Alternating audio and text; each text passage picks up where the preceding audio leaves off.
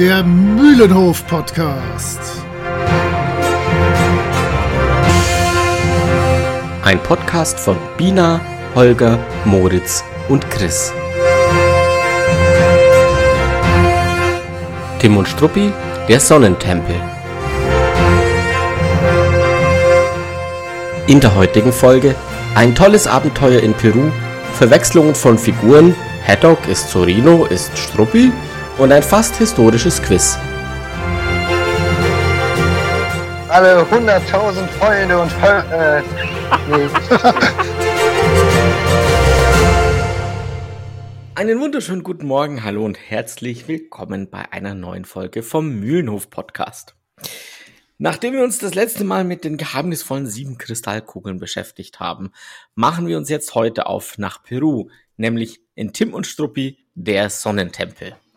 Ja, schön, dass ihr wieder mit dabei seid bei einem, wie ich finde, sehr interessanten Band, interessanten Band, vor allem was die Kultur anbelangt. Und ja, ich begrüße Bina, Monitz und Holger. Hi zusammen. Hallo. Tag. Moin. Jenseits vom Mühlenhof. So, heute stelle ich wieder was im Comic-Bereich vor, allerdings mal etwas anders. Ähm, wie ja vielleicht einige von euch schon wissen, ich bin ja eher aus der Superheldengeschichte herausgewachsen und ähm, ich möchte euch einen Verlag vorstellen, und zwar den drittgrößten. In Deutschland ist er immer noch relativ gesehen sehr klein, aber in Amerika hat er mittlerweile Platz 3 eingenommen hinter den beiden Big Playern Marvel und DC. Black Horse. Es, es handelt sich natürlich um Black Horse Comics. Ja. Black Horse ist eigentlich mein Lieblingscomic-Verlag äh, mittlerweile geworden im Laufe der Jahre, weil sie immer ein bisschen anders waren und vor allen Dingen auch mit ihren Künstlern um einiges besser äh, umgehen. Ähm, so ist es zum Beispiel bei denen so, dass die Künstler beteiligt werden an den Profiten. Also der, der Künstler und auch der Autor werden beteiligt an den Profiten, egal ob das jetzt das Comic selber ist oder eben das Merchandise. Und bei den anderen beiden großen ist es halt so, die kriegen ihr, ja, sag ich mal, Gehalt für dieses eine Heft und dann war's das, was natürlich für einige nicht wirklich erstrebenswert ist. Äh, falls ihr Dark Horse bisher noch nie gehört habt, ähm, vielleicht kennt ihr aber doch einiges, weil vieles von denen ist verfilmt worden und sie haben auch einige Kooperationen mit großen Merchandising äh, gemacht, um dann Comics rauszubringen. Am bekanntesten äh, sind bestimmt die Merchandise-Sachen. Die haben jahrelang Star Wars rausgebracht, Aliens, Predator, Terminator, Buffy the Vampire Slayer, also alles sowas. Und ähm, bei den eigenen Sachen war ein totaler Kassenschlager äh, Sin City und 300. Beides wäre auch verfilmt worden. Und Hellboy. Und über, ach ja, und nichts vergessen, ähm, für die Leute von euch, die gerne Netflixen oder ähnliches machen, Umbrella Academy ist auch bei Dark Horse erschienen. Ähm, insgesamt ein sehr schöner Verlag, ist aus einer Schnapsidee entstanden und mittlerweile gibt es ihn schon 36 Jahre. Einen Wermutstropfen gibt es für mich schon, weil eine Gaming Company hat dieses Jahr ähm, Dark Horse Media, also das große Ding über Dark Horse Comics übernommen und äh, ich bin auch nicht sicher, was die draus machen. Ich hoffe, dass sie die, die ganze Sache weiter so führen wie bisher. Es wäre zu wünschen zumindest. Ähm, kleiner Verlag, relativ kleiner Verlag im Vergleich, aber wirklich ein sehr, sehr guter Verlag. Äh, zurzeit ähm, lese ich fast alles, was von Hellboy rauskommt. Und ähm, ich lese auch gerne äh, die Umbrella Academy. Also falls ihr da in diese Richtung euch mal umtun wollt, ein paar Sachen sind auch auf Deutsch erschienen und im Handel erhältlich. Ich wollte, ja, ich wollte sagen, dass ich äh, von den äh, zu Studienzeiten, also vor vielen Jahrtausenden äh, die Usagi Jojimbo ja. äh, Samurai-Kaninchen-Reihe genau. ganz gerne gemocht habe, äh, bin ich aus Versehen über ein C64-Spiel drüber gestolpert, was ich nie so ganz verstanden habe, weil ja aus unerfindlichen Gründen die Anleitung nicht dabei war. Ähm, und äh, ich weiß auch nicht. Ich habe mir aber tatsächlich fast alle 64er-Spiele gekauft, muss ich sagen. Aber das war irgendwie auf einer Diskette. Und dann äh, die Comics fand ich sehr, sehr knuffig, auf jeden Fall. Ja, das, das habe ich extra weggelassen, aus einem einfachen Grund. Ich wusste nie, wie man es ausspricht. Ja, ich hab, wir haben früher natürlich Usagi Yojimbo gesagt. Ja, das äh, hätte ich auch wahrscheinlich gesagt. man weiß es nicht. Ja, aber es ist halt echt total viel verfilmt worden. Zum, was man auch gar nicht mehr weiß, weil es schon so lange her ist. Ähm, The Mask, ja, das, was dann ja Jim Carrey so richtig groß gemacht hat, auch zum Teil, äh, das stammt auch aus dem Verlag. Das ist ein kleines Comic gewesen und irgendeiner hat das gesehen und dachte, da machen wir mal einen Film draus und es wurde ein Hit. Ähm, ja, ich bleibe mir mal wieder treu und äh, es gibt mal wieder einen Podcast. Allerdings hat der tatsächlich mal so ein bisschen was mit äh, Sprache, Comics, Büchern und Co. zu tun. Es handelt sich dabei um den Podcast Sprechaktiv von Mirko und Christoph und ähm, die erzählen die meiste Zeit halt Dinge, die sich irgendwie um Sprache, Bildung und Kultur drehen. Letztes Mal hatten sie zum Beispiel ähm, das Thema, wo quasi der Unterschied zwischen Schriftsprache und gesprochener Sprache ist. Witzigerweise mit einem Schweizer, was dann dazu natürlich führt, dass Schriftsprache und Sprache ähm, wenig miteinander zu tun haben. Boah, so würde ich das jetzt nicht sagen, aber okay. Naja, äh, es, es klingt halt meistens doch etwas anders, als man es im Hochdeutschen schreiben würde. Im, im, ja, okay, wenn, wenn du es mit dem Hochdeutschen vergleichst, dann ja. Aber gerade die Schweizer Sprache hat ja durchaus seine eigene Grammatik. Ja, das schon, aber wenn man Bücher liest oder sowas, sind es ja dann oft doch eher dieselben und dementsprechend klingt es halt doch sehr viel anders, als es da so stehen würde. So ist es wohl. Äh, die haben auf jeden Fall immer ganz coole Themen und ähm, da Tim und Struppi ja irgendwie auch äh, durch das Übersetzen und dann nochmal übersetzen und hin und her und überhaupt äh, ja doch irgendwie auch relativ viel mit Sprache zu tun hat, fand ich, passt das eigentlich ganz cool. Da haben wir uns auch gesehen, dass die auch noch ein paar Zuhörer gebrauchen könnten, weil die beiden machen das wirklich, wirklich gut. Ich habe einen Comic, Schrägstrich, eine Comic-Reihe äh, im Handgepäck. Und zwar die Reihe Donjon. Das äh, ist das französische Wort eigentlich für Bergfried, also der Turm an der Burg, aber natürlich spätestens seit Dungeons and Dragons auch für unterirdische Dinge mit vielen Monstern drin stehend. Ähm, Donjon ist naja, franco-belgisch ist übertrieben, aber Johannes Fahr äh, ist zumindest in die Richtung anzusiedeln. Und er hat mit Louis Trondheim zusammen dieses Projekt durchgezogen. Es gibt viele, viele, viele, viele Bände. Äh, ich möchte euch deswegen vielleicht die Zenit-Reihe empfehlen. Äh, da ist der erste Band Das Herz einer Ente. Ähm, ja, äh, Held in diesem Comic ist der Donjon, das äh, unterirdische Verliesdings mit Monstern drin, wo immer wieder irgendwelche HeldInnen reinkommen und äh, versuchen, Schätze rauszuholen, aber im Prinzip doch eher getötet werden, denn das ist ja der Sinn des Ganzen. Ähm, dieser Donjon hat einen Verwalter, so eine Art Dungeon Master, würde ich fast äh, als äh, Rollenspieler sagen. Und ähm, es hat mich zu Beginn etwas abgeschreckt. Ich habe das kennengelernt bei Orkenspalter TV, die da ein paar Bände rezensiert haben. Und ich fand, das ist doch kein Fantasy-Comic, wie es sich gehört. Da muss doch ein muskelbepackter Barbar mit einem riesigen Schwert sein oder was auch immer, der da durch den Dungeon kreucht und fleucht und alles niedermacht. Ähm, hier im Prinzip neben dem Dungeon Master gibt es zu Beginn der Reihe, dieser Zenit-Reihe, zwei Helden. Das eine ist Herbert, eine fürchterlich feige Ente, der auch noch gerade mal im ersten Band direkt das Herz rausgerissen wird, äh, um sich seine Kooperation zu versichern.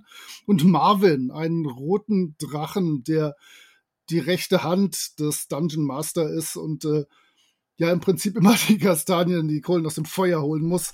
Ähm, man kann das in seiner gesamten Wahnsinnigkeit überhaupt nicht beschreiben. Es gelingt mir nicht. Ähm, aber ihr solltet definitiv mal euch das Herz einer Ente angucken. Band 1 der Zenit-Reihe von Donjon. Sehr, sehr empfehlenswert. Ja gut, dann äh, habe ich noch was überhaupt nicht comichaftes, aber ich bleibe bei den Büchern mal wieder. Ähm, und ich wollte euch nur schon mal kurz sagen, dass der neue Andreas Eschbach erschienen ist. Äh, sein neuester Roman Freiheitsgeld ist gefühlt kürzer als andere Romane, sind nur 527 Seiten.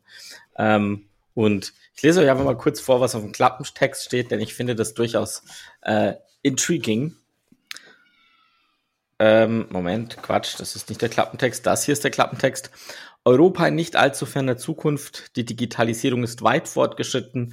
Maschinen erledigen die meiste Arbeit, während ein bedingungsloses Grundeinkommen, das sogenannte Freiheitsgeld, dafür sorgt, dass jeder ein menschenwürdiges Leben führen kann. Als Robert Havelock, der Politiker, der das Freiheitsgeld eingeführt hat, tot aufgefunden wird, wirkt es zunächst wie ein Selbstmord. Doch als auch Günter Leventheim stirbt, ein Journalist, der einst als sein größter Gegenspieler galt, fragt sich der junge Polizist Ahmad Müller, ob beide Fälle zusammenhängen und wirklich so unverdächtig sind und sieht sich plötzlich mit übermächtigen Kräften konfrontiert, die im Geheimen operieren und vor nichts zurückschrecken, um eine Aufklärung zu vereiteln. Das klingt jetzt erstmal so ein bisschen wie ein Thriller, ähm, ich bin ja auch noch längst nicht durch, aber ich kann euch schon mal sagen, es ist typisch Eschbach. Es fängt mit einer sehr langen Exposition an. Die Figuren werden eingeführt, die, äh, das Drumherum wird eingeführt und man merkt schon an der einen oder anderen Stelle, dass schon erste Zusammenhänge auftauchen. Äh, aber ich bin jetzt, hm, sag's mal, ein Viertel im Buch drin und es ist auch noch keiner gestorben. Ähm, aber Eschbach macht es gut wie immer. Er baut ein, eine Art kleines Universum auf innerhalb äh, jetzt den Themen eben Freiheitsgeld oder eben Grundeinkommen, äh, gleichzeitig, gleichzeitig aber auch Digitalisierung und dass die Maschinen Jobs äh, tun und die wir dann nicht mehr tun müssen und was macht man mit der Zeit und so weiter und so fort. Die Themen nimmt er alle schön auf. Auch das Thema Mehrklassengesellschaft kommt schon ja sehr zum Vorschein. Bisher gefällt mir das Buch sehr gut und ich glaube, jeder, der Andreas Eschbach mag, wird es auch äh, mögen erschienen beim im Lübbe Verlag, kostet 25 Euro als Hardcover und wie gesagt, Andreas Eschbach wie immer zu empfehlen. Freiheitsgeld. Da möchte ich dann auch noch kurz was zu sagen, weil ich bin auch davor gestanden vor dem Buch. Bisher nicht gekauft, äh, aber ich habe dann nach dem Hörbuch geschaut. Holla die Waldfee, 15 Stunden, 15 Minuten. Äh, die Hörbücher von Eschbach lohnen sich. Ja, ja definitiv. Ich habe gerade ganz lange überlegt, woher ich das kenne, aber ja klar, ich habe mir das als Hörbuch angetan gehabt. Und deine Meinung, also jetzt ohne irgendwas zu spoilern, wie findest ähm, du es? Ohne Spoiler, also ich finde die Grundidee ist super, super klasse, weil es halt wirklich, wie du eben schon sagtest, diese ganzen Themen halt aufmacht, die, mit denen wir ja wohl wahrscheinlich in den nächsten Jahren auch zu kämpfen haben werden. ähm, zeitweise ist es ein bisschen langatmig. Aber gut, das hat Eschbach ja öfter mal, dass man zwischendurch einfach nur so denkt, okay, da hätte man jetzt einfach mal 15 ja. Seiten sein lassen können. So eine gekürzte Version wäre ganz geil. Er ist halt der uneheliche Bruder von Frank Geschwätzing. Ja. Hat was.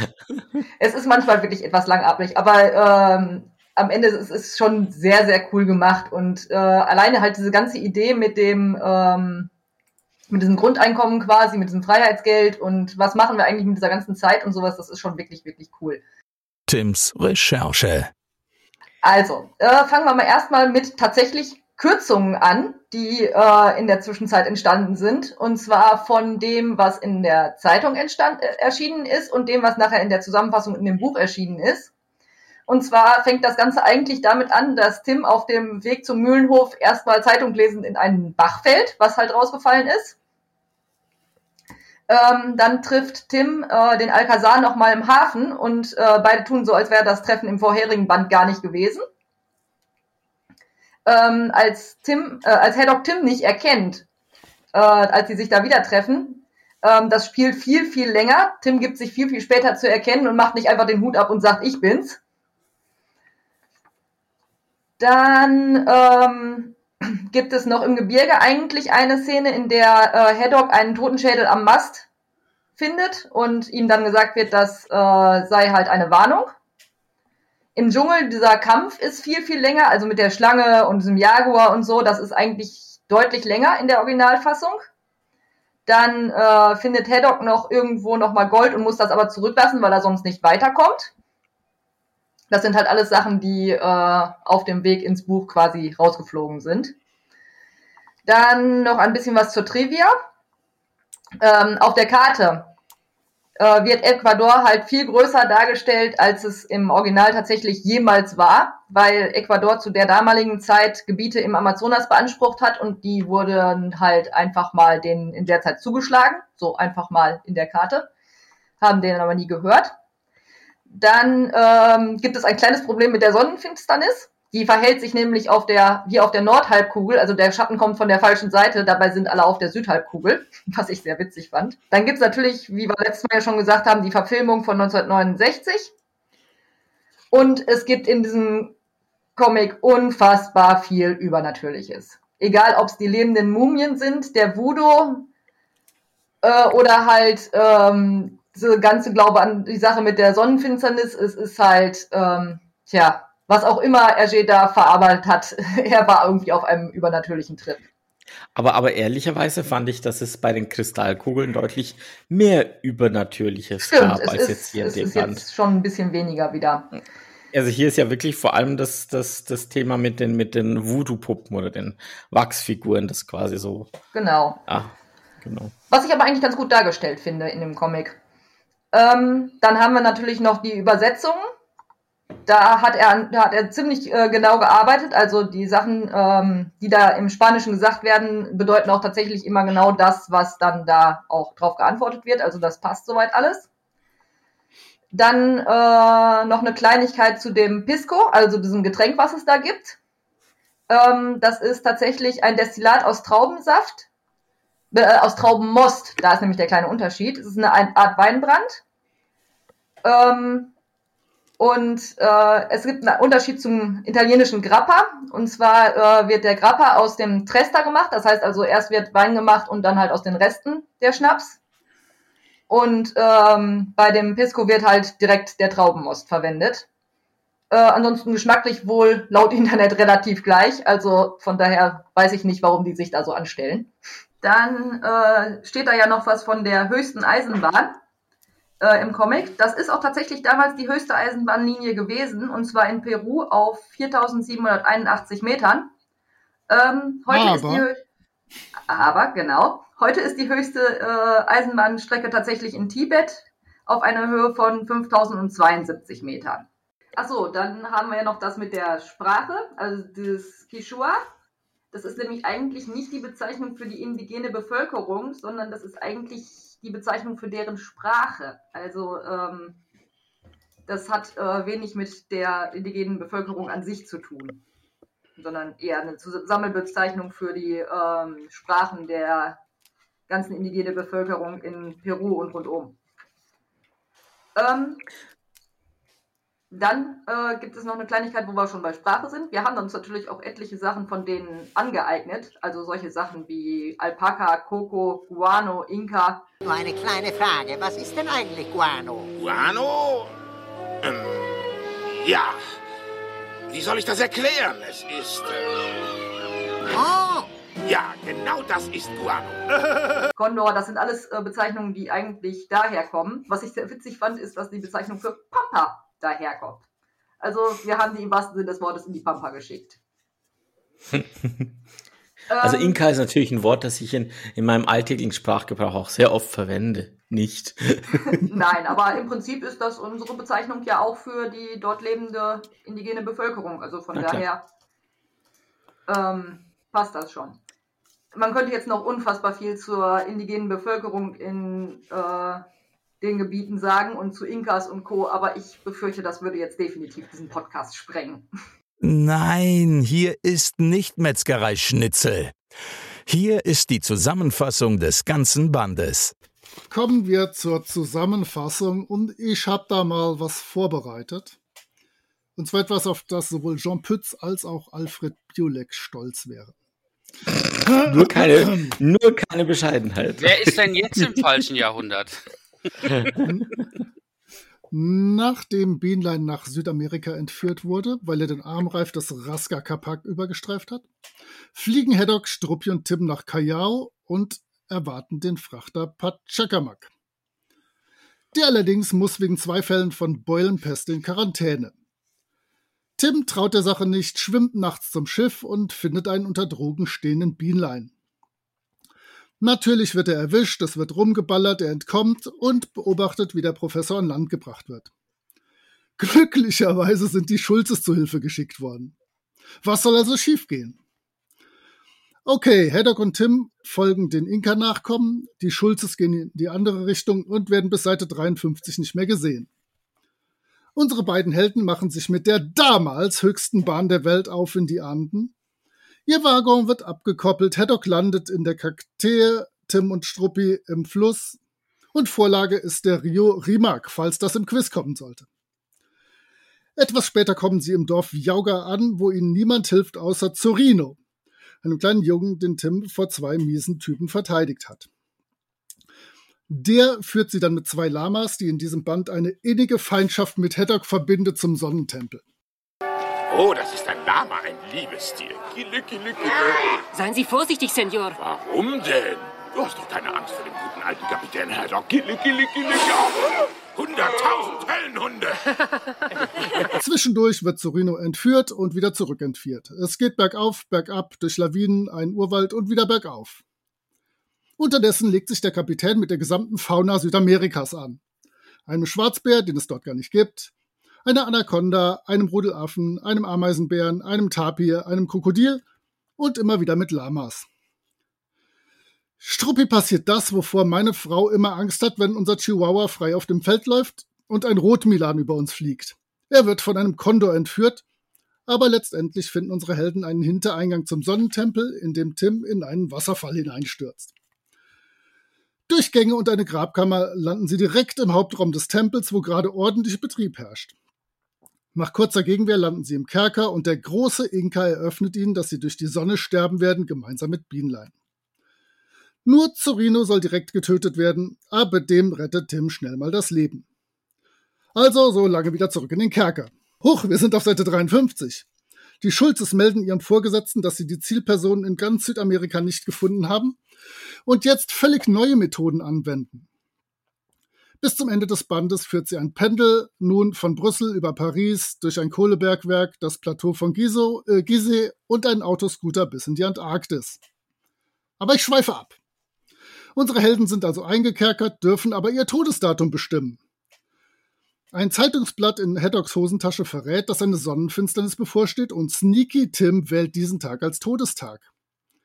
Klaro, weil die Inkas ja mit ihren krassen Planetenlaufbahnbestimmungen so etwas bestimmt nicht kannten. Natürlich. Aber der Trick funktioniert. In einer Szene irgendwo zwischen Old Shatterhand und Karabenemsi bullshittet er die Inkas und erzwingt die Freiheit der Gefangenen. Die sieben Wissenschaftler werden ihres Fluches entledigt, Tim und Haddock reiten mit Satteltaschen voller Schätze heim und Haddock rächt sich an der Weltlamaschaft. In genau sieben Panels kamen Frauen vor, sämtliche Diversitätstests scheitern kläglich. Ende gut, alles gut. Also ich finde, ich finde eine, ich finde, ich finde es echt spannend. Da gibt es ja die Szene mit Haddock, ähm, wo er zur Kugel wird und quasi mit viel Glück, mit sehr, sehr viel Glück als einziger den Felsen erwischt, der da steht und die anderen vier fliegen quasi ganz in Abgrund. Also ich finde die Szene schon relativ brutal, wenn man sich so überlegt. Aber was ist denn die Chance, dass, dass er, gerade er da äh, an diesen Felsen knallt? Also der Zufall ist da schon sehr, äh, wie soll ich sagen? Auf seiner Seite. Sehr auf, auf, so. Haddocks, sehr auf Haddocks Seite, ja, genau. Das ist halt Plot Armor. genau. Ich finde ich find, ich find auch die Szene schön mit dem Tapir. Äh, nicht mit dem Tapir, mit dem Ameisenbär. Die ja, ist auch richtig. absolut. Die ist sehr schön gelungen. Also die Schulzes haben natürlich, das, das finde ich, würde ich vielleicht gerne noch ergänzen. Du hast es vorhin so nonchalant in einem halben Satz zusammengefasst. Was ich interessant finde, ist, wenn die Schulzes irgendwo sind und wieder ein Bildchen von den beiden auftaucht. sie müssen an einem sehr sonnigen Ort sein, sie müssen an einem sehr kalten Ort sein, sie sind tief unter der Erde. Es stimmt halt immer. Also es ja. passt halt immer zur Situation, wo sie gerade drin sind. Und, und das finde ich, das finde ich tatsächlich ziemlich cool. Und das ist so schön, äh, aber dazu kommen wir auch noch später, dass das halt wirklich ein bisschen ausgebaut worden ist in der Zeichentrickserie. Das stimmt, genau, ja. Ja, stimmt. Äh, das, ich finde das sowieso irgendwie ganz cool gemacht, dass man halt immer mal so zwischendurch so ein so ein Panel hat und man sich denkt, oh Leute, ihr seid aber mal wieder völlig am Arsch der Welt. das ist irgendwie schon sehr, sehr geil. Struppis Wow-Moment. Äh, ja, mein Wow-Moment, den habe ich eigentlich schon seit ganz, ganz, ganz vielen Jahren. Ähm, Im Endeffekt ist mein Wow-Moment das, was äh, die Entwickler der Serie auch als Intro genommen haben. Hm, ähm, ja. Ihr erinnert euch, dass die Serie anfängt genau mit der Szene, wo dieser Wagen äh, schnell die Strecke runterrast in Peru.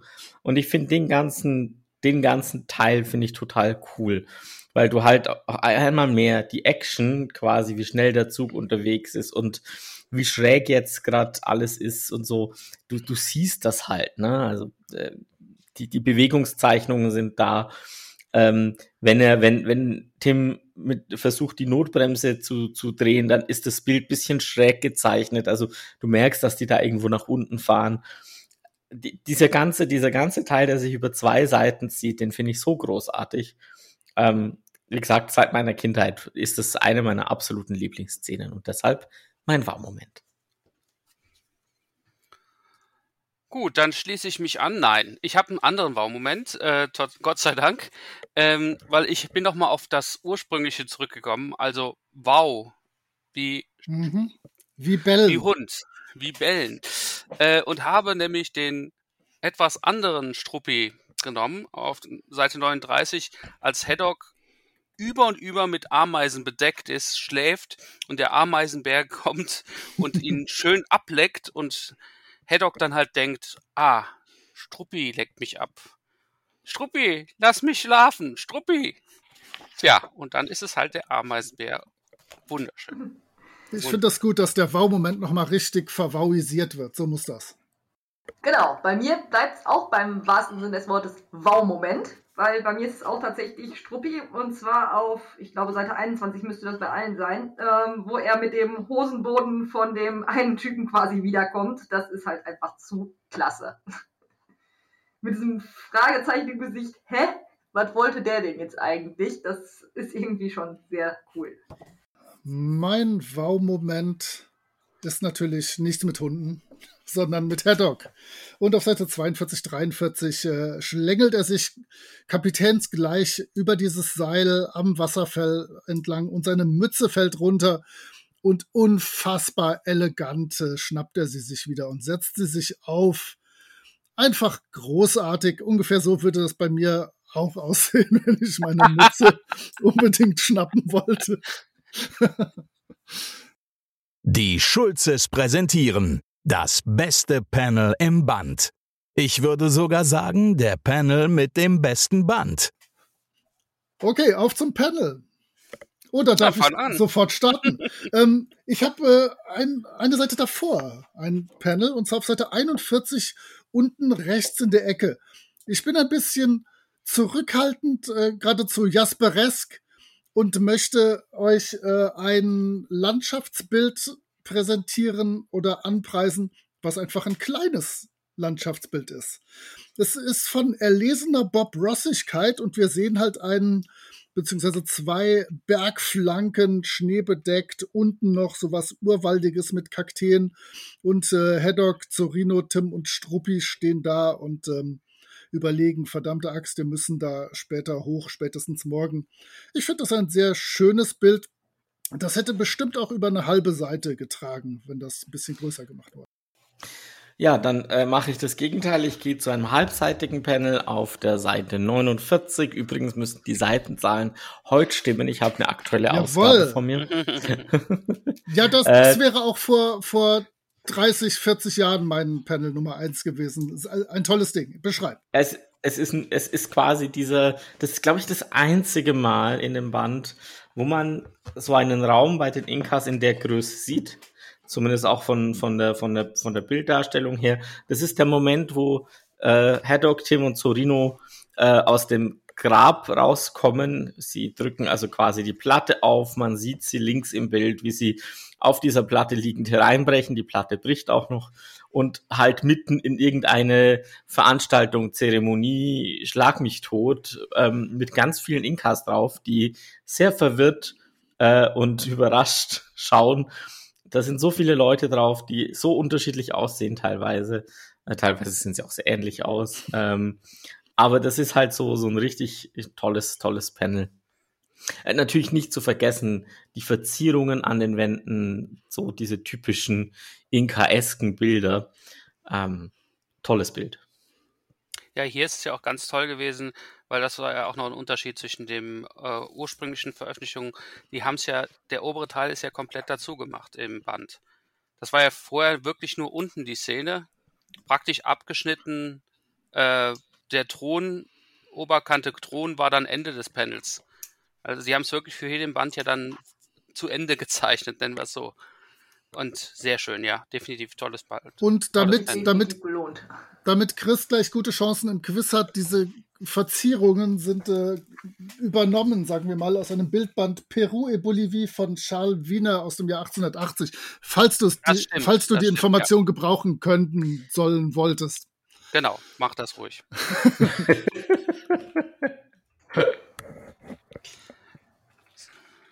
so, mein äh, Panel des Bandes. Äh, ich bin zurück zur Natur, weil ich fand schon das letzte Mal, als wir im Dschungel waren, äh, toll. Und diesmal ist es noch besser. Also da sieht man ganz deutlich die Steigerung auch äh, in dem Zeichenstil und in den Zeichnungen von Hergé und seinem Team. Auf der Seite 38, als Zorino halt ziemlich fast komplett von der Schlange bedeckt ist. Die Schlange ist toll, die Windungen sind klasse, der Hintergrund stimmt, alles hervorragend. Das Einzige, was ich zu bemängeln habe, dass das arme Tier erschossen wird. Es wird viel rumgeballert hier in dem Band. Ne? Es wird viel rum und vor allen Dingen ganz deutlich im, äh, im Dschungel wird am meisten geballert. Äh, mal wieder. Aber das ist ein ganz tolles Bild. Du hast äh, die, die ähm, diverse Pflanzen werden super dargestellt. Du hast ganz viele verschiedene Grüntöne und dann eben diese gelb-braune ähm, Schwarz-Schlange, äh, die wirklich überlebensgroß ist und wirklich riesig, wenn man sich anguckt, wie wenig von Cerino äh, zu sehen ist. Und da sind mal gerade zweimal die Schlange drumrum, also toll. Könnte auch größer sein. Ja, im Dschungel ist ja für, für uns zivilisierte Menschen alles gefährlich. Das müssen wir alles niedermähen. Da hilft alles nichts. da geht nichts anderes. Naja, zu der Zeit auf jeden Fall noch. Ich bleibe zwar bei derselben Person, also bei Zorino, allerdings äh, habe ich auf Seite 20 gewählt das Panel fast in der Mitte, wo die ähm, beiden Typen quasi ihm die Orangen oder was auch immer er da auf, der, auf dem Dingens hat, ins Gesicht kippen. Weil das ja im Prinzip zum einen die Szene ist, in der ähm, Tim Zorino überhaupt kennenlernt und zum anderen halt, dass auch dieses Machtgefälle ziemlich gut darstellt, was halt ähm, ja in dem Band, finde ich, insgesamt ganz gut dargestellt ist und halt ja irgendwie auch bis heute irgendwo noch so ein Problem da darstellt. Und ich finde, das sagt doch recht viel insgesamt über äh, diesen Band und die Verhältnisse in Südamerika aus. Fridolin Kiesewetter präsentiert Kapitän Haddocks Fluch des Bandes. Ja, Chris, du darfst heute fluchen. Nein, sowas aber auch alle 100.000 heulende und jaulenden Heulenhünde. ja, oh, Heulehund. Hier, hier. Jasper es, ist wieder da. Gut, also es gibt natürlich ein paar hübsche Flüche.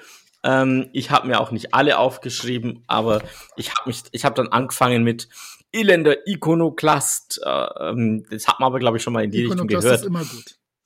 Genau, dann haben wir den Kartoffelkäfer auf Seite 32 und dann wird's richtig spannend. Da kommen die missratenen Merinos in den, in den äh, Alpen oben oder Anden oder keine Ahnung, was das da ist. Ja, Alpen und, und das ist. Falscher Kontinent. Und das von einem Schweizer. ja, das, das ist nicht die Alpen, sind ist klar. äh, und wofür ich mich dann entschieden habe, ist der gummibeinige Satansbraten auf Seite 34, den ich großartig fand. Und das ist definitiv für mich der Fluch des Bandes. Ausgezeichnet. Eine gute Wahl. Ich möchte noch vielleicht für, für den Kondor die ausgestopfte Fledermaus äh, anhängen. Aber deine Gummibeine ist, ist auch auch gut. Nein, also ähm, ich bilde mir auch ein, dass die Flüche etwas weniger ableistisch und rassistisch werden mit der Zeit. Äh, ich behalte das im Auge. Ich bin für euch dran. Süßwassermatrosen, Halsabschneider, Schmeißmusilianer, Freibeuter! Der Frauen- und Rassismusbeauftragte. Ja. ja. es macht ja aber auch definitiv Sinn, wenn man die Zeit im Auge hat, äh, dass dann halt manche Dinge auch äh, für LG zu dem Zeitpunkt dann halt auch einfach nicht mehr gingen. Ja. Aber ich muss sagen, jetzt, wo wir, das ist vielleicht nicht unbedingt ein Fluch, aber irgendwann sagt er doch, diese Kanacken von Zulus, das ähm, weiß ich nicht. Also das ist mir ja, sauer Ja, ja, da, da, sind immer noch so ja. drei, vier, fünf pro Band, wo, ja. man, wo man schluckt im Jahr 2022 und später. Ja, wobei Kanake ja eigentlich nichts anderes heißt als jemand nicht von hier. Also, dass wir das heute als Schimpfwort missbrauchen, ist ja äh, die eine Sache. Aber zu dem damaligen Zeitpunkt war das ja nicht mal unbedingt ein Schimpfwort, sondern halt einfach nur der Ausdruck für jemanden, der nicht von hier kommt. Also von daher, ja, es klingt heutzutage bescheuert, aber ähm, zum damaligen Zeitpunkt war das halt völlig okay. Aber Herr Doc schimpft also ja. Bei damit. Kanaken von Zulus weiß ich nicht, ob das wirklich kein Schimpfwort ist. Zumal, wenn man den Gesichtsausdruck von ihm dazu sieht. Ja, gut, okay. Auf der anderen Seite denke ich mir dann halt auch immer, wenn ich außer mir bin, sage ich auch Dinge, die ich halt eigentlich so nicht ja. sagen sollte manchmal. Ne? Ja, wir, also, wir wollen es auf seine unbeherrschte Art. Ja, der ist ja immer. also ich sage jetzt mal, äh, so, ähm, es gibt definitiv schon schlimmere Sachen, die in Tim und Struppi Comics gesagt wurden. Aber es wird noch viel schlimmer. Nein, nein, gut. Ah, nee, wir finden schon immer, also wenn man, wenn man guckt, das sind immer ein paar echt unpassende Sachen drin, das ist klar. Aber Holger, du wolltest kritisieren, du darfst als Erster, bitte. Paris Flash präsentiert eine Kritik der Mailänder Nachtigall. Ja, also ähm, insgesamt hat der Band mir sehr gut gefallen, muss ich sagen, äh, weil es wirklich eine rasante Reise ist und sehr, sehr viel passiert. Aber äh, wahrscheinlich äh, habe ich an ähnlichen Stellen gestockt wie auch du, Moritz, nämlich ähm, einmal dieses fürchterliche Sprache, die sie den Inkas gegeben haben. Äh, das fand ich leicht daneben und äh, ja, es, es hat noch nicht mal so, ich fand es nur halt dann im Vergleich zum, zur Zeichentrickserie, wo es eben nicht passiert, das fand ich viel angenehmer. Ja, es ist nicht notwendig. Man muss das nicht machen. Und es, äh, die Geschichte äh, wird dadurch nicht besser, dass man es macht. Aber nein, es ist einfach nur so, das hat mich äh, gestört ähm, und ich habe irgendwann aufgehört, das so wahrzunehmen. Also ich muss sagen, ich habe dann zum Teil tatsächlich die, die Inkas überlesen, wenn man so will. Und das ist halt schade, das muss nicht sein. Ähm, aber die Geschichte an sich ist toll gezeichnet, du hast unheimlich viel Action drin, du hast super viele äh, auch wieder Slapstick-Sachen drin und ähm, es, es ist wirklich ein schöner Band insgesamt. Und das Einzige, was mich halt gestört hat, war wirklich dieses, dieses, äh, dieses Gerede. Und ähm, ja, vielleicht, dass die Schulzes nicht auch wieder wie in der Zeichentrickserie häufiger vorkamen. das äh, war eigentlich ganz nett. Ich muss an der Stelle in der Tat zugeben, äh, bevor Chris gleich weitermachen darf, ich hatte die Zeichentrickserie in der Vorbereitung noch mal vor dem Band gesehen, also bevor ich den, den Comic mir angesehen habe. Und ähm, ich konnte mich überhaupt nicht mehr erinnern, dass im Comic die Schulzes überhaupt vorkamen später mit diesen ganzen Szenen. Ich dachte, Mensch, das haben die aber irgendwie wohl aus einer älteren Edition dazu erfunden für die Serie. Aber nein, das stimmt. Da ja, sind nö. einzelne Panels im Band versteckt, die dann halt äh, zu netten kleinen Szenen in der Serie gebaut wurden. Ja. Bina ist dran. Ja, ähm, okay, das mit den Inkas haben wir jetzt ja nun definitiv lang genug durchgekaut und mit der Sprache, das muss tatsächlich nicht sein, das ist halt auch einfach völliger Blödsinn. Ähm, was mich tatsächlich wirklich auf die Palme gebracht hat, ist dieses äh, Großjägertum, was sie da zeitweise drauf haben, mit dem alles, was äh, irgendwie an Wildviechern da durch die Gegend rennt, muss man erstmal erschießen. Das ist halt irgendwie auch total aus der Zeit gefallen. Wobei, ne, leider Gottes gibt es das natürlich auch heute noch, aber muss das sein? Ja gut, man kann höchstens ein, man kann höchstens einwerfen, dass es hier ja äh, eher eine lebensbedrohliche Situation war und nicht um, um irgendwelche Trophäen zu haben, wie es ja heutzutage üblich ist. Also äh, groß Wild, die Wildjäger äh, sind ja wirklich nur dafür da, dass sie sich irgendeinen Teppich oder äh, irgendwas an die Wand hängen können äh, oder irgendwelche Bilder auf Insta oder sonst wo posten können. Das ist schon anders. Aber du hast vollkommen recht, das wäre auch noch ein weiterer Kritikpunkt auch gewesen von mir. Viel zu viele Tiere werden einfach sinnfrei erschossen. Ich bin ja froh, dass äh, der Ameisenbär überlebt hat. Toi, toi, toi. Ja. Gerade so.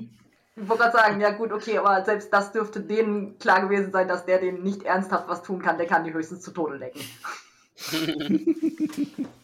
Aber ansonsten, ja, es ist halt einfach äh, alleine von den Zeichnungen her schon ein sehr, sehr cooler Band. Und ähm, ja, es erzählt halt definitiv die Geschichte zu Ende, ne? Gut, dann äh, darf ich wieder ein bisschen nörgelpitterig drauf sein. Ähm, ich habe nämlich so Schatzrakams des roten Flashbacks gehabt.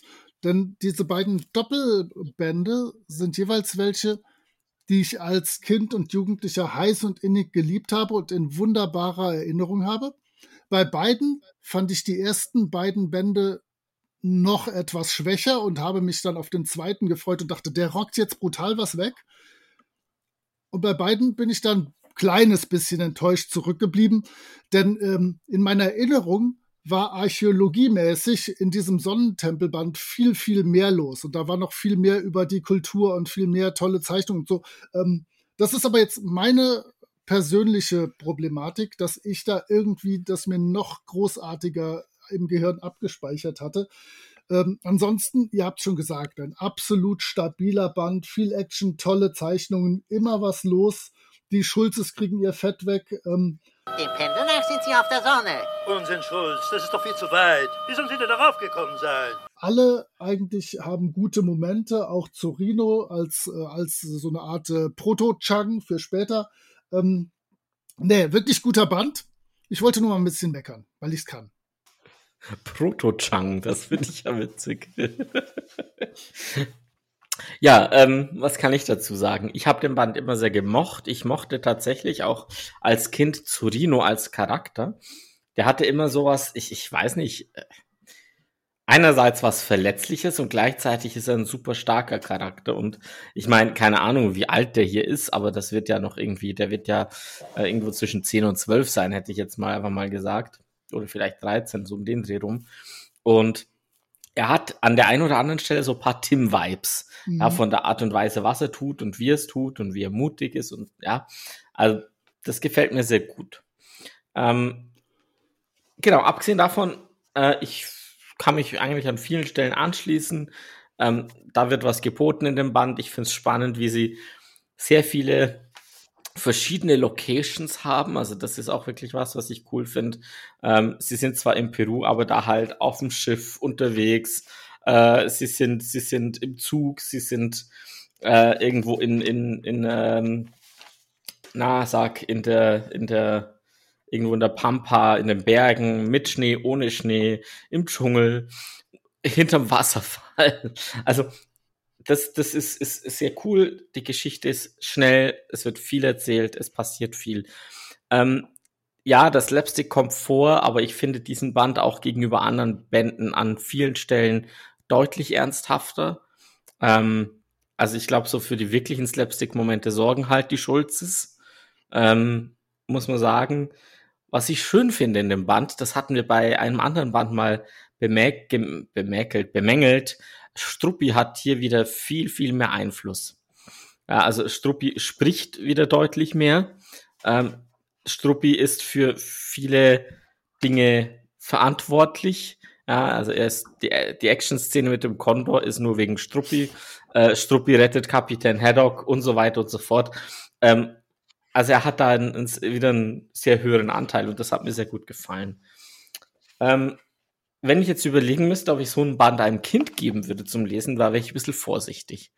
Weil da schon, der ist schon, naja, überhaupt nicht düster, äh, würde ich ihn nicht nennen, aber der hat eine Ernsthaftigkeit und da kommen schon ein paar Dinge vor, wo ich mir denke, oh, ähnlich wie bei den sieben Kristallkugeln, hm, vielleicht nicht. Bekannt aus Funk und Fernsehen, Hörbuch und Serie.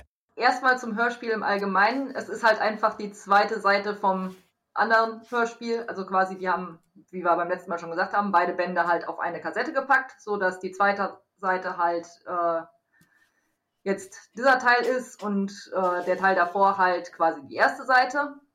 Ähm, Im Prinzip ist alles wirklich Wichtige drin. Ist halt alles nur ein bisschen zusammengekürzt, weil man muss das ganze, den ganzen Kram ja nun auf die Kürze der Zeit kriegen. Aber gut.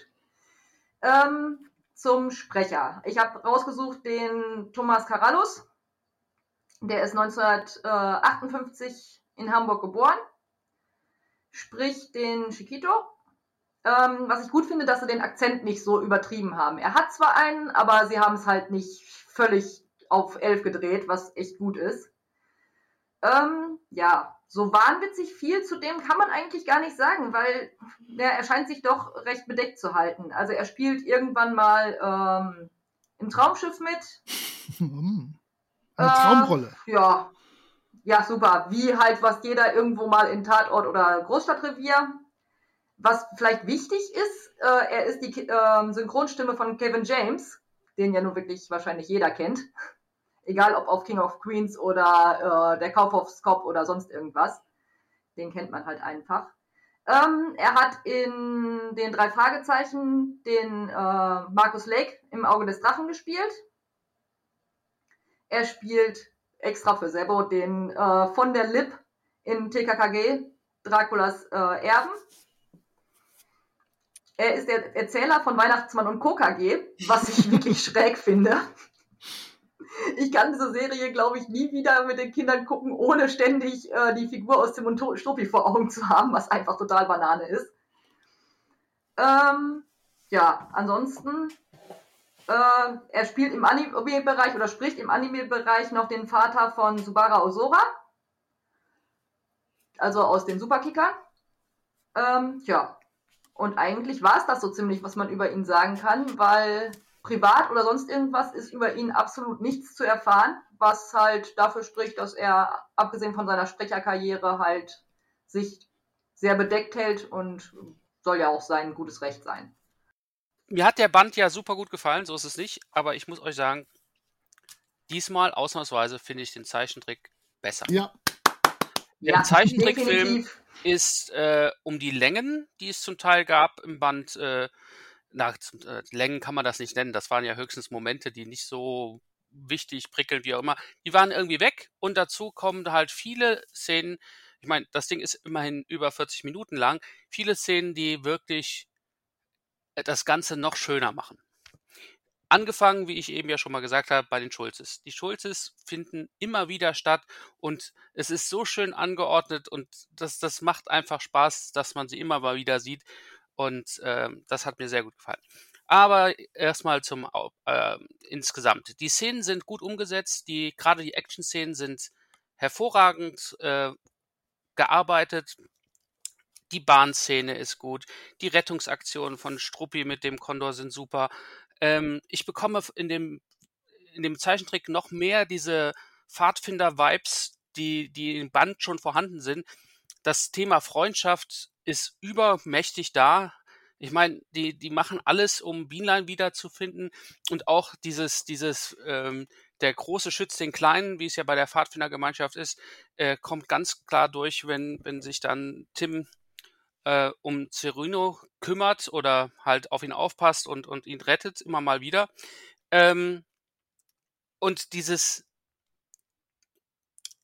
dieser Running Gag, der, der ja einfach auch so schön ist, auch wenn er im Band vorkommt, der Schulz ist, die das Pendel benutzen, das ist hier viel, viel besser dargestellt und es ist so lustig. Ich habe darauf gewartet, dass sie wiederkommen. Jedes Mal. Ähm, insgesamt toller Abenteuerroman, gut umgesetzt und zwei Kleinigkeiten gab es noch, die, die ich auch sehr lustig fand. Zu irgendeinem Zeitpunkt äh, fängt Captain Haddock an zu singen. Am 30. Mai ist Weltuntergang. Ja. Wunderbar. Das machen, das machen sie aber auch, das macht er aber auch im Band. Ja, aber ja, hm, ein bisschen anders ist es schon, finde ich. Also äh, es ist besser umgesetzt. Es ist lebhafter. Das ist, ist, übrigens ein deutscher Schlager, der sich auf die erste Bombardierung von Köln 1942 bezieht. Äh, beispielsweise von Kurt Adolf Thelen oder dem Golgowski-Quartett. Nur so, falls Chris gleich im Quiz ein bisschen Unterstützung braucht. Aber warum immer nur ich? Hallo? ja, und last but not least, ähm, Hergé kommt natürlich auch wieder vor. Und diesmal als Zeichner, was er auch wirklich war, und er zeichnet in einem Mini, so angedeutetem Inka-Outfit ein Lama. Sehr schön. Wunderbar. Sehr hübsch. Also nur zu empfehlen, wer das noch nicht gesehen hatte, sollte es sehen. Äh, es ist schade, dass wir noch nicht über den Film sprechen können, der, der vorher war. Aber diese Episode alleine ist ein hervorragender Einstieg äh, in Tim und Struppi, um irgendjemand davon zu überzeugen, dass es sich lohnt, Tim und Struppi zu sehen, zu lesen, zu hören, wie auch immer.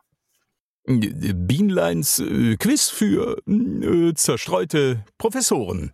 Ja, herzlich willkommen zum neuen Quiz. Diesmal geht es natürlich in die Anden und wir werden mal rausfinden, ob die drei heute vorbereitet sind oder wieder mal nicht.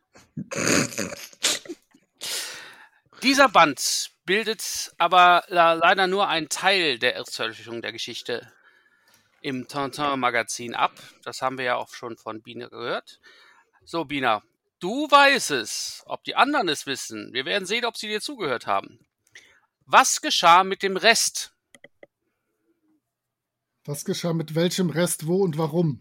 Es wurde nur ein Teil der Erstveröffentlichung aus dem Tintin-Magazin übernommen. Was geschah mit dem Rest? So, ja, ja, ja, ja. Ich muss gerade kurz lesen. Das klingt ganz gut. Aber ich glaube tatsächlich, wenn ihr euch zusammengetan hättet, ihr drei, hättet ihr die volle Punktzahl bekommen. Nun gut, äh, fangen wir mit der äh, Mindermeinung an äh, von Herrn äh, äh, Giggelfitz. Moritz, was war deine? Ich habe geschrieben, der kam ins Tantan-Magazin und habe hab dann nur, um Wissen nachzuweisen, äh, noch geschrieben, dass das eigentlich in der Präpublikation zwischen 46 und 48 äh, abgedruckt wurde. Aber was danach damit geschieht, möchte ich nicht drüber reden. Tantan-Magazin bestimmt. Ja, das habe ich ja gesagt. Ja. Der Teil, dass er da veröffentlicht worden ist. Aber egal. Nein, ähm, dann habe ich deine Antwort falsch verstanden. Ich dachte eigentlich, du meinst, ein Teil davon äh, kam in den vorigen Band. Ach so, nein, nein, das meine ich nicht. Dann habe ich keinen Punkt. Okay, dann hast du leider gar keine Punkte. Aber die anderen beiden haben jeweils einen halben Punkt. Ähm, und zwar, die einfachste Lösung wäre gewesen, es wurde gestrichen. Oh, nein. Das war so offensichtlich, weil sie schon in der Frage Ja. drin war, die Antwort irgendwie. Ähm, ich ich meine, ich habe ja gesagt von Anfang an, Leute, tut mir leid, das ist nicht so einfach gewesen diesmal, aber scheinbar ja doch. Aber warte, Ähm, warte, nein. warte. Wenn die Antwort so blöd sein kann für einen halben Punkt, dann ist mein Präteritum in sonst steht es in der Präpublikation bedeutet, es Nein, war aber die danach weg. Präpublikation. Nein, ich habe ja gesagt, ähm, Das war mir ging es darum, was geschah mit den Sachen, die in der Erstveröffentlichung nicht, äh, nicht äh, weiter benutzt worden sind. So, Ja, und nix. nix. Ne? So, also was ich eigentlich erwartet habe, war halt, dass ähm, das erste Drittel etwa das Ende der sieb- sieben Kristallkugeln war. Und viele weitere Panels sind dann noch gestrichen worden, damit der Verlag, da, damit die Verlagsvorlage, die Vorgabe des Verlages, Entschuldigung, so von äh, 60 Seiten halt erfüllt werden konnte. Und das hat ja Bina eben auch gesagt. Deswegen dachte ich, das würde jetzt sofort ja, hab ich passieren. auch fast, fast genau so geschrieben. Das ist Genau. lang Das Einzige, was wäre. fehlt, war halt dann, dass das Drittel, das erste Drittel fehlte. Ja. Äh, aber sonst deswegen auch den halben Punkt. So, jetzt kommen wir aber zu was, was ihr alle wisst. Der englische Titel des Bandes passt eigentlich noch viel schöner als der deutsche. Wie heißt der Sonnentempel in der englischen Fassung? Hm, Moment. wissen wir das? Das wisst ihr, kommt. Ja. So, der Moritz holt auf. Ein Punkt für Moritz. Ah. Ja, der Druck erhöht sich auf die beiden anderen. Der, der Chris äh, ist äh, fast richtig. Toll. Äh, Ah, Bina, komm. Dann, äh, Moritz, du bist der Einzige, der es komplett richtig hat. Sag das heißt es. Gefangene der Sonne. Prisoners of the Ja, Sun. Prisoners of the Ach Sun. Gott. ah. Autsch, ja. Aber Chris, sag nochmal deins und, und dann frage ich den Moritz, ob er dir einen halben Punkt gibt. Prisoners of the Sun Temple. Und Moritz? Mir ist das egal. Du bist, Ja. du bist Chef. Gib ihm den halben, dann äh, passt das. Ja, das habe ich ja gesagt. Äh, nur ich wollte, dass du es dann auch selber, sonst wirst du dich nachher wieder Ich, beschweren. ich werde mich trotzdem, irgendjemand ich werde mich trotzdem nachher beschweren. So, ähm, zuerst dachte ich, ich mache mal wieder ganz viele äh, Sachen, Oh. die man zählen muss rein. nein, 34. dann habe ich selber gezählt und es war so wenig, dass es sich nicht lohnt. Also habe ich die Frage etwas anders formuliert. Frage 3. Haddock wird insgesamt dreimal angespuckt. Von wem und wieso? Bina? Ja, Moment, er hat hier gerade Quatsch geschrieben. Er, wollte, er macht per- permanent aus Lama Lamba. Ja, ist doch nicht schlimm. Ich weiß ja, was du meinst. Vor allen Dingen hast du es jetzt den anderen verraten, aber die haben eh schon beide den Punkt. Ja, eben. Also. Ja, wobei beim Moritz könnte man auch drüber streiten, ob er den vollen Punkt kriegt. Warte, warte, warte. warte, warte. So, ich, geb- ich warte nicht. Ich lese jetzt mal gerade bei Bina, was sie wollte. So, ich habe drei verprügelte Tiere. Es geht doch gar nicht um. Ver es geht Ja. gar nicht um. Ja, er macht zu kompliziert. Der, der, der Herr Moritz hat mal wieder nicht zugehört bei meiner Frage. Aber gut, alles gut. Ihr habt äh, vom Prinzip her liegt ihr da alle ganz, ganz gut. Äh, nur eine Kleinigkeit äh, für Moritz und ähm, Bina. Ihr müsst das nicht so genau schreiben. Ja, wie? Die Frage war, war, war Die Antwort war, die Frage war, von wem und wieso? Und mach's mal kurz. Chris, sag mal deine, sag mal deine Antwort, Chris, in Kurzform. Er wird dreimal von Lamas angespuckt, weil er die Lamas jeweils ärgert. Fertig. Ein, einmal haut es ja auch. zwei, zwei, zweimal, aus, einmal aus Versehen. Also, im Endeffekt war es nur, es waren jedes Mal die Lamas und es war immer, weil die Lamas irgendwie angepisst waren während dem wunderbaren Haddock. Aus diversen Gründen. Beim ersten macht er nämlich Kille Kille, beim zweiten beleidigt er es als Ikonoklast und gibt ihm eine Backpfeife, beim dritten ruft er Hurra und gibt ihm aus Versehen einen Kinnhaken. Ich möchte betonen, dass ich dachte, man müsste die Frage präzise beantworten. Richtig. Ihr habt alle euren Punkt. Alles gut, alles gut. Jetzt kommen wir äh, zu Struppi. Ah, Nämlich diesmal spricht Struppi extrem viel im Vergleich zu anderen Bänden. Hatten wir eben ja kurz drüber gesprochen. Und du sollst schätzen, wie oft er spricht. oh. Oh Gott. habt ihr alle? Ah ja, ihr habt alle. Hervorragend. Äh, tja, oh, Scheißendreck. Ähm, ja, hm. Die Unterschiede sind sehr groß. Ab Ähm, 18, ab 18. äh, anklicken. Ähm, also, Moritz, wie viel hast du? Ich habe mal sieben. Ich hatte erst fünf, aber ich dachte, er, er tut so, als würde er permanent reden, habe ich mal sieben gemacht. Bina? Ich habe auch sieben. So, und Chris? Der hat deutlich mehr als sieben Sprechblasen im Band. Ich gehe geh auf 25. Wow. So, und es ist ziemlich, es ist ziemlich genau dazwischen. Es ist 16, 16 Mal. Aber du hast ja gesagt plus minus zwei, das heißt, äh, Das heißt, keiner kriegt was. da wollen wir nicht genauer drüber reden. Na, Äh, immerhin. es ist echt, also diesmal der Band ist struppilastig, äh, was Sprechen angeht, ohne Ende. Und es ist ein kompletter Gegensatz zu dem, was wir vorher so Ich hatten. hatte mir nur gemerkt, dass er im Kondonest schwer rumklugscheißert. Ja. Unter anderem, ja. Aber äh, irgendwann mal hat er sogar dieses Norsay auch noch äh, Ah, auf der okay. Norsay-Seite mitgeredet. äh, können die hier nichts anderes reden? So, also super. Äh, anyway, Okay, Frage gut. 5. In diesem Band kommt leider etwas Unrühmliches zurück, das wir bereits in den anderen Bänden, in einem anderen Band bemängelt hatten. Es werden unglaublich viele Tiere von Tim und diesmal auch von Haddock getötet. Nenne die Tierart, die am häufigsten im Band getötet wird. Antwort gegeben. Antwort gegeben und ihr habt alle richtig gelesen, äh, gelesen, auch. gelegen. Chris, was war's? Die Krokodile, das war ja eine ganze Herde da. Absolut, da hatte, hatte, haben die beiden richtig zugelangt. Nicht schön, aber selten. So, gehen wir weiter. Auch das ist sehr schön auf, äh, also wenn ihr dem Moritz zugehört habt, könnt ihr jetzt äh, volle Punkte kriegen. Äh, er hat das sehr schön vorgetragen äh, in einer sehr kurzen Sequenz. Schulz und Schulze tragen wieder mal zur Handlung wenig bei, aber sie sind lustig. Auf ihrer Pendelsafari sind sie in verschiedenen Städten, Ländern und Regionen unterwegs. Nenne mindestens vier. Die habe ich alle sechs. Das weiß ich. Aber kannst du sie auch schreiben? Na klaro. So, dann natürlich ist es die Vorherrschaft von Moritz, sie uns alle zu nennen. Äh, Brüssel, Paris, Kohlebergwerk, Ägypten bei der Sphinx, also Gizeh, Autoscooter und Antarktis. Jawohl, das sind alle. Sehr, Sehr schön. schön. Und ich wäre ohne Witz, ohne die Serie nicht mehr darauf aufmerksam geworden. Hätte ich das vielleicht im Band sogar überblättert. Oh, nee, ja, guck mal, ich habe ich hab's im Band sogar tatsächlich extra mir äh, alle irgendwie so mehr oder weniger zusammengeschrieben, weil ich das sehr lustig ja. fand. Die sind auch toll. Ja, das war auch, äh, also allein äh, von der komischen Seite her äh, Highlights, ohne Ende. So, dann kommen wir zur Frage Nummer 7. Und ähm, da ihr euch ja mit Flüchen äh, sehr auseinandergesetzt habt, alle, wird das auch eine leichte Aufgabe sein.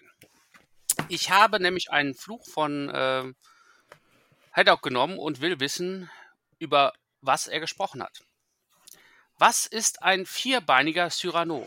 Ja, ja, ja. ja. Könnte es sein, dass das das war, was du zurückgehalten hast? Ja.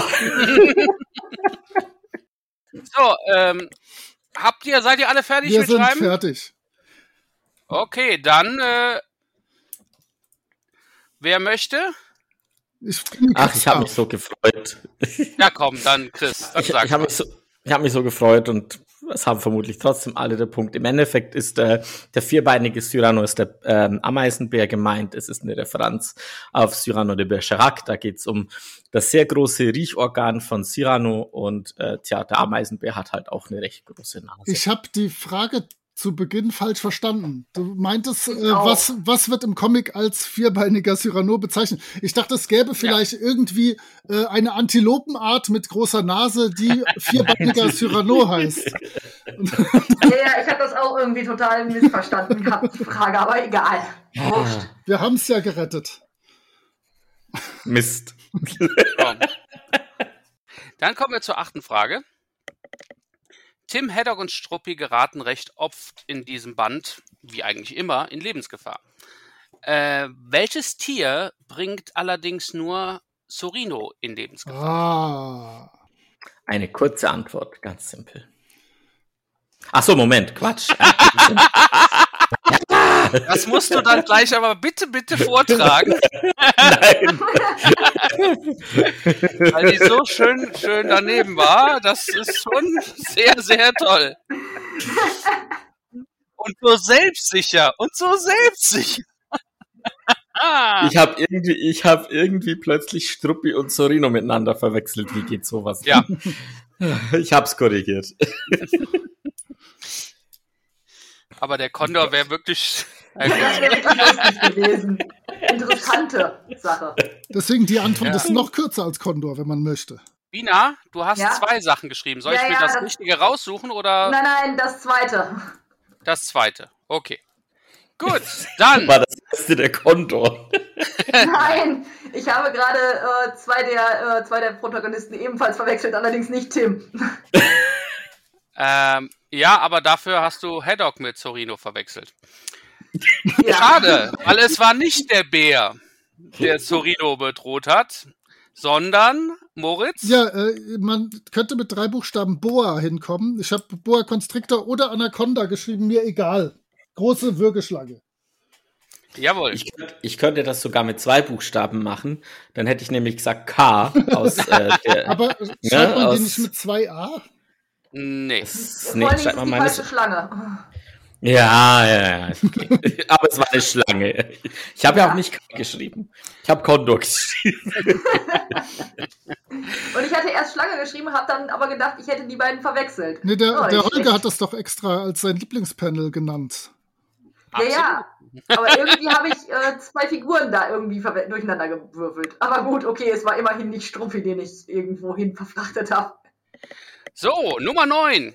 Die ursprüngliche Fassung aus dem Tintin-Magazin war nicht nur wesentlich umfangreicher, sie hatte außerdem, ähm, also natürlich hatte sie mehr Panels als die Albumausgabe, aber es gab noch eine weitere Besonderheit. Welche? Das ist bei der ganzen Sekundärliteratur, die ihr mittlerweile ja lest, überhaupt kein Problem. Und deswegen würde ich total gerne äh, das, die Originalausgabe lesen, weil ich das total spannend finde. Also nochmal, es geht mir darum, welche zusätzlichen Dinge gab es, die es in der Albumausgabe nicht gibt. Hä? Da Ja, rede ich ja, nicht Moment, über, Moment, Moment, rede Moment. nicht über die gelesen. Panels. Das habe ich Deine gelesen. erste Fragestellung war komplett anders. Nein, Nö. Du hast nur wenn man sie gefragt, falsch versteht. dafür. Deswegen, gen- es gab noch eine weitere Besonderheit, welche? Ja, und mein, ich habe eine weitere Besonderheit geschrieben, was aber was völlig anderes ist als das, was du meinst. Ja, deswegen. Also es war insgesamt umfangreicher und es hatte was Besonderes in den Panels oder an den Panels im Heft, mag- in der Magazinform. Ah, warte, vielleicht, ich habe noch eine Idee. So, jeder hat was geschrieben. Seid ihr alle mit euren Antworten zufrieden? Nö, Nö, aber, aber egal. So, ähm, was ich persönlich super finde, die beiden Herren kriegen null Punkte Das ist sehr gut. Nein. und Bina, deine Sache kommt dem, was ich meinte, am nächsten. Und Ausgezeichnet. zwar, Bina, Ja. dann sag mal, was du geantwortet hast. Ja, es gab so eine Art Erklärung an manchen Panels dran. Wie man das besser beschreiben sollte, ist mir jetzt eben auf die Schnelle nicht eingefallen. Ja, also es war so, dass ähm, bei etlichen Ausgaben äh, praktisch die unter, so eine Leiste unter den Panels gemacht worden ist. Und da, die, in dieser Leiste gab es dann Informationen zum Beispiel über die Inkas, über die äh, Sachen, die man zu sehen hat. Also es war wirklich so eine Art Infobox zusätzlich, damit man äh, das Ganze, was passiert, noch besser verstehen kann und die Hintergründe versteht. Das fand ich ganz Das ist toll. aber cool. Das ist cool. Aber es hat es leider nirgendwo hin geschafft äh, und ich glaube, keiner von uns kann sich die Tintin-Magazine von damals leisten. Dementsprechend gehen wir einfach über zur Nummer 10. Einen Ausschnitt davon gibt es zumindest in einem von den Trivia-Büchern, wo man das mal sich angucken kann. Genau. Äh, Nummer 10, letzte Frage. In, das ist auch eine klassische Frage natürlich. In welchen Medien wurde diese Geschichte umgesetzt? Nenne so viele, wie du kannst. Ich habe hier einige, äh, inklusive Jahreszahl, die brauchst du aber nicht. Mir geht es nur darum, dass du das Medium nennst. Also ganz genau, nenne das Medium, in dem es veröffentlicht, umgesetzt, Das habe gezeigt ich worden mir ist. tatsächlich gemerkt. Ja, Chris, du hast recht. Mit deinem vermutlich.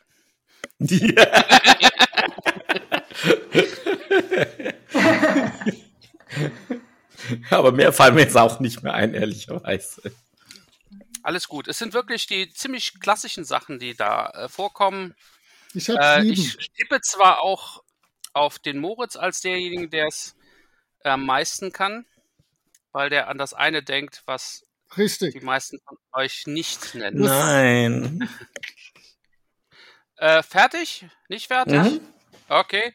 Äh, ich muss euch leider sagen, der Moritz rockt das Boot. Äh, er wird es jetzt nach Hause bringen. ähm, weil bisher gab es einen Gleichstand und den hat er gerade aufgehoben. Uh, Dann, erz, dann erzähl mal. So, Moritz, dann erzähl mal alle deine Sachen. also ich habe an den Vulgären habe ich natürlich den Comic Band und die Comic Panels in, im Tantan Magazin. Dann habe ich die Serie, Zeichentrickserie, Zeichentrickfilm. Dann Ja. habe ich das Hörspiel. Dann habe ich äh, jetzt die drei spannenden Sachen, und zwar das Computerspiel von Infogramm von 1997 für PC. Genau. Das kann man sich in der Tat als Let's Play Ah. angucken. Das ist verteufelt äh, gut. Das hat super Grafik, super Sound, ist aber halt ein Plattformer und interessiert mich nicht. Es gibt das als Attraktion im Bel belgischen Park Walibi von 1975 bis 1980 und es gibt eine Radiofassung von 1959 äh, von Jean-Jacques Vierne produziert. Ja, und das Radio, die Radiofassung, von der habe ich nichts mitbekommen. Die habe ich auch in keinen meiner äh, Sekundärliteratursachen gefunden. Ich glaube, die war in der Deswegen das- französischen Wiki. Ah, okay. Das, die lese ich natürlich nicht. Ah, die, die Übersetzung ist sogar relativ gut. Also wenn man oben auf Übersetzen klickt, kann man das danach sogar einigermaßen lesen. Okay. Und nachdem ich meinen letzten Punkt mit einem Fragezeichen versehen habe, habe ich jetzt kurz danach gegoogelt. Ähm, ich habe noch gefragt, ein Musical. Genau, das stimmt. Ähm, Das habe ich auch. Noch. und, und tatsächlich gab es, was war das, 2001, 2001, ein ja. Musical. Ja, Cool, cool für Ja, der in, natürlich in Flandern. In Flandern, äh, wo es auch das letzte Mal das Musical gab. Und ähm, Hm. es wurde sogar noch mal wieder aufgeführt äh, vor einigen Jahren. Aber das war es dann auch schon. Wäre bestimmt auch spannend gewesen, weil Flämisch kann man vieles verstehen. Aber, ja. naja, also, das heißt, ähm, ja, ich würde sagen, der Punkt geht definitiv an. geht auf jeden Fall an äh, Moritz, aber ich finde, ihr beiden anderen habt euch auch sehr viel Mühe gegeben und ihr kriegt jeweils noch einen halben Punkt. Ah, schön. Ja, weil das, äh, äh, ich meine, das vollständig hinzukriegen ist auch äh, nicht einfach. So, Endstand wollte der Herr Mechlem wissen. Ganz knapp. Also, Herr Mechlem, Sie wissen ja schon, sieben Punkte, du hast das Boot gerockt, du bist äh, wieder der Juhu. Champ. Es wird Aber langsam das langweilig. Wichtigste ist, dass Bina vor Chris ist. Äh, nicht ganz. Ah, Chris hat 6,5 und Bina hat 5. ah. Das heißt, wir haben jetzt einen wird Gesamtstand. langsam besser. Insgesamt war die, glaube ich, am besten vorbereitet. Wir haben nur Glück gehabt. Der Gesamt, äh, Gesamt sieht jetzt so aus. Äh, Moritz, du führst mit 22,5. Dahinter Chris mit 18,5 und gefolgt von Bina mit 13,5. So, das war das Quiz. Und jetzt eine Sache noch. Ich habe ja noch eine doppelte Buchführung. Das habe ich euch ja schon Oh irgendwann mal Gott, erzählt. was kommt jetzt? Das heißt, ich habe auch noch die Gesamtpunkte mit den Vorpunkten von Jasper zum Beispiel und so. Und wenn man diese Gesamtpunkte sich anguckt, ist jetzt ein historischer Gleichstand zwischen Moritz und Chris von 118,5 zu 118,5. Oh. Ah.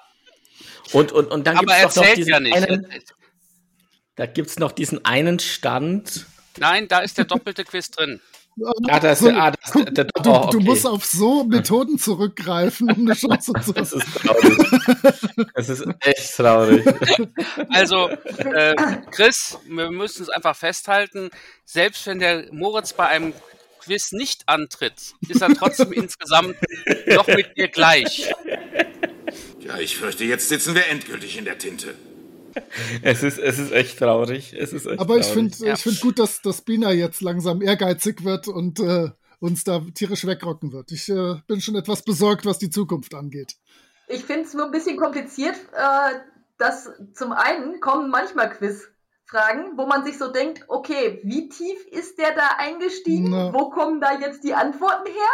Und dann hast du wieder so blödsinnige Fragen wie heute und denkst dir so, ja, nee, da habe ich jetzt nun wirklich nicht drauf geachtet. Äh, Es ist immer, was der Band mir gibt. Ich kann nur mit dem arbeiten, was da ist. Ich habe heute, äh, als ihr die höchste Bahnstrecke erwähnt habt, ich habe natürlich auf die Frage geantwortet, wie diese Bahnstrecke denn heißt.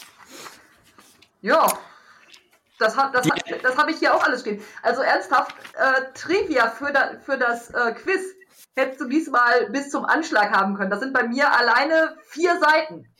Krass. Also ich habe das, ich habe das tatsächlich zufällig raus. Es, ich weiß nicht mehr wo, irgendwo in einem Film oder in einer Doku, irgendwo kam, kam eine Bahnlinie vor und ich so, Alter, das sieht doch genau aus wie ein Tim und Struppi. Dann habe ich es gegoogelt, die Ferro, Ferro, Ferrocarril Genau. Central. Argentino.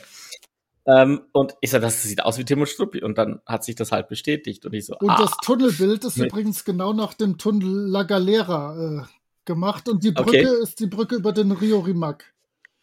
Genau, und das Ganze rausgefunden hat er in, der in der Enzyklopädie der Eisenbahnen von Liberal D. Arche. Und falls, falls So ihr es wissen wollt, äh, Jauga heißt eigentlich Jaucha mit J. Das haben die äh, beim Transkribieren verkackt.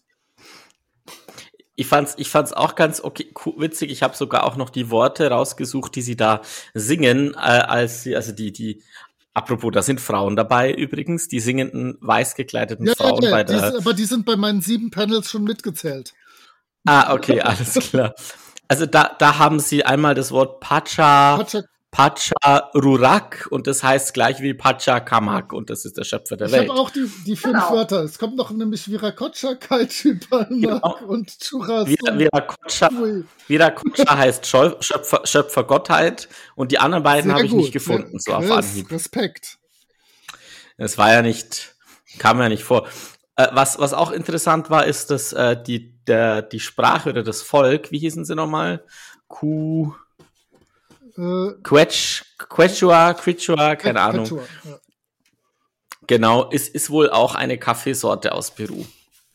Äh, ja. okay, ich sehe schon. Ihr, dann habe ich es doch genau richtig gemacht, dass ich so einen Kram nicht gefragt habe. Da hättet ihr euch ja, hättet ihr auch alles gewusst. für die Zukunft noch was für euch. Ich dachte, Holger würde wieder auf das Schiffsproblem äh, eingehen. Und diesmal ist er, damit er die Pachacamac vernünftig darstellt, hat er äh, Pläne der SS Ägypt benutzt und das Schiff aufgesucht, als es in Antwerpen vor Anker liegt. Und dieses, äh, diese SS Ägypt wird später mal die Ramona in Kohle an Bord. Ohne, ohne, groß nach, ohne groß nachzudenken, äh, müsste, müsste Moritz jetzt wieder auch folgende Frage schnell beantworten. Im nächsten Band kommt ein neuer Charakter vor. Wie heißt er? Ich weiß noch nicht mal, was, ich weiß noch nicht mal, was der nächste Band ist. Im Reiche des schwarzen Goldes. Richtig. Ich habe schon mal den Quiz vorbereitet. äh, ich weiß es nicht. Keine Ahnung. Ich weiß es ehrlich gesagt auch noch nicht, weil ich noch keine Zeit hatte, danach äh, da überhaupt reinzugucken.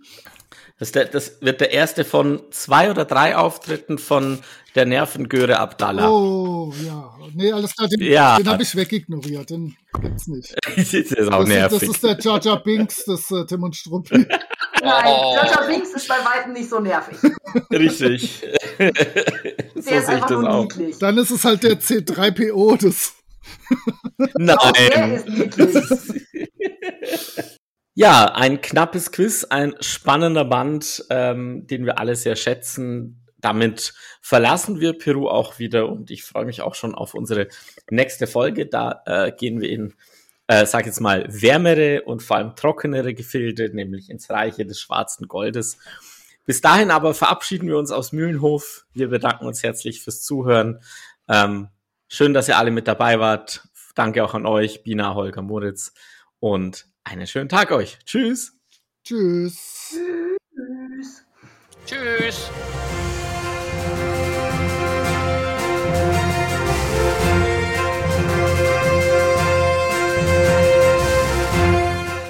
Der Mühlenhof-Podcast kommt wieder, nämlich ins Reich des schwarzen Goldes.